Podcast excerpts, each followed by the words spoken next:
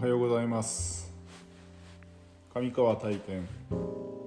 お寺づくり研究所第5回目の放送です。令和3年5月2日日曜日。本日もお勤めが終わった後に録音しております。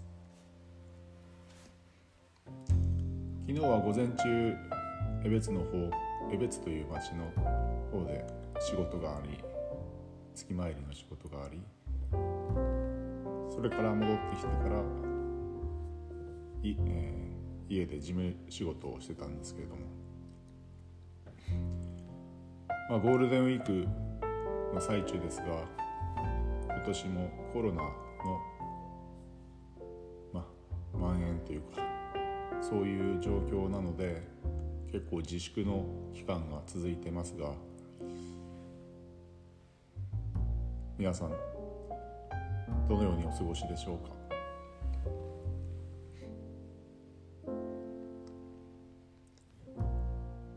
第3回目の放送で現代の駆け込み寺をここに作りたいこのお寺が駆け込み寺のお寺にしたいというふうなお話をしたんですけれどもまあその時に今の世の中が不安で満ち溢れてその不安を誰に相談していいのか誰にこの不安を伝えたらいいのかということがそういう人が周りにいないくて困っている苦しんでいる人が多いのではないか。という話をしたんですけれどもではその不安というのはどういうものなんだろうかということを私なりに考えてみたところを今日は話したい話してみたいと思ってます。人それぞれいろいろと不安になることは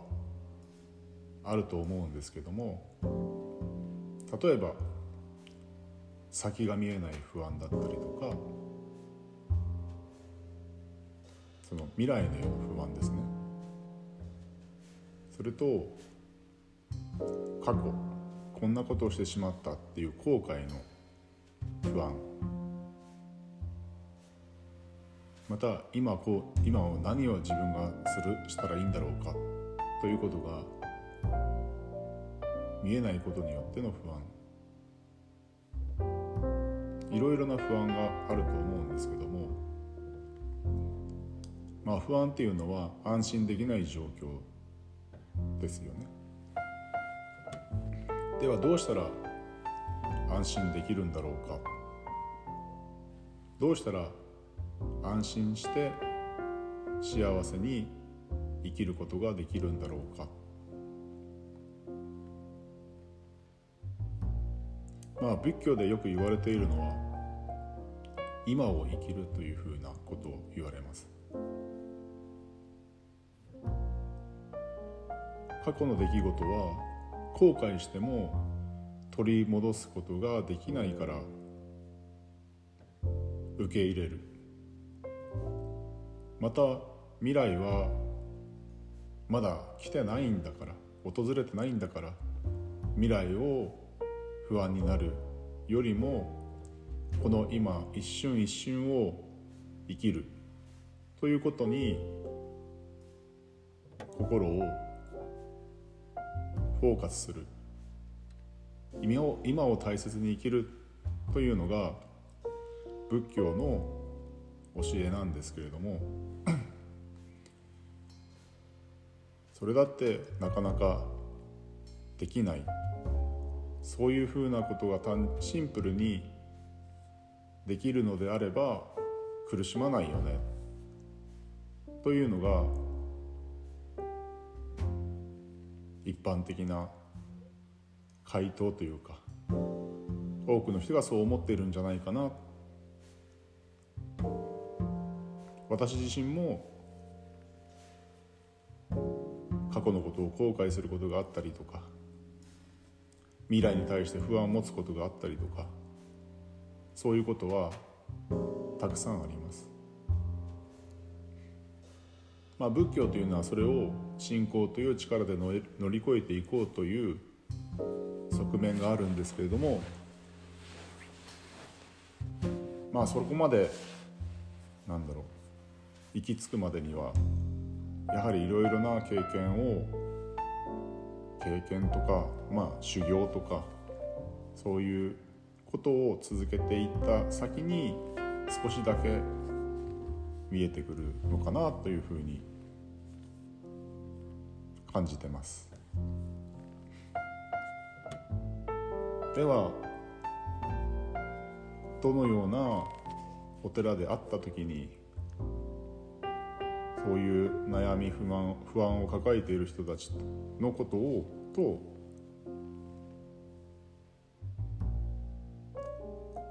ご縁を結びその人たちの不安を解消できるような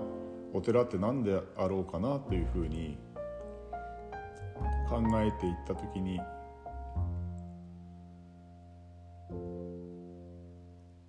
私自身例えば不安があった時に悩みがあった時に相談できる相手というのはやっぱり信頼できる信頼に信頼できる信頼に信頼を受ける人に相談だったりとか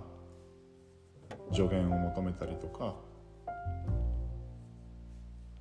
しているしているなというふうにえたんですね。ではお寺づりという側面からどのようなお寺であったら現代の駆け込み寺になるのかなとなった時に このお寺との関係性が信頼を受ける関係性例えば悩みを告白、まあ、相談してもそれにきちんと向き合ってこのお寺だったら悩みを相談したいなと思えるお寺。そういうお寺づくりをするためにはじゃあどうしたらいいんだろうかっていうふうに考えた時に悩みとか不安とかがある前にそもそもこのお寺って楽しいよね。とかこのお寺に来るとなんかいろんなことが知れて楽しいよね。またいろんな人たちと仲良くなって嬉しいよね。というような関係性を普段から作り上げていく。作っていくことでいざ何か自分が抱えきれない抱えきれないような悩みや苦しみを持った時に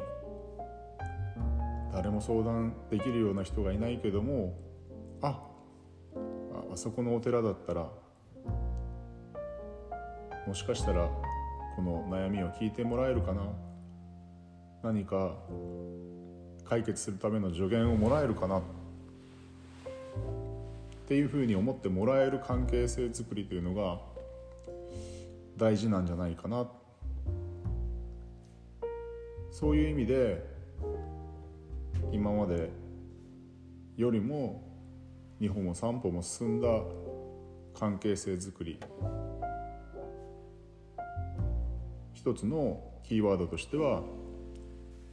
お寺を中心としたコミュニティが一つここにあると悩みや苦しみを少しでも解消できるような場づくりというのが方向性として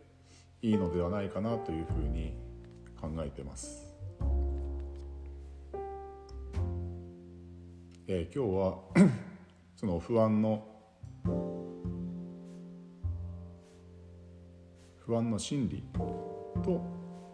それをどうやって解消していこうかお寺がどうやって解消していこうかということを中心に話させてもらいました。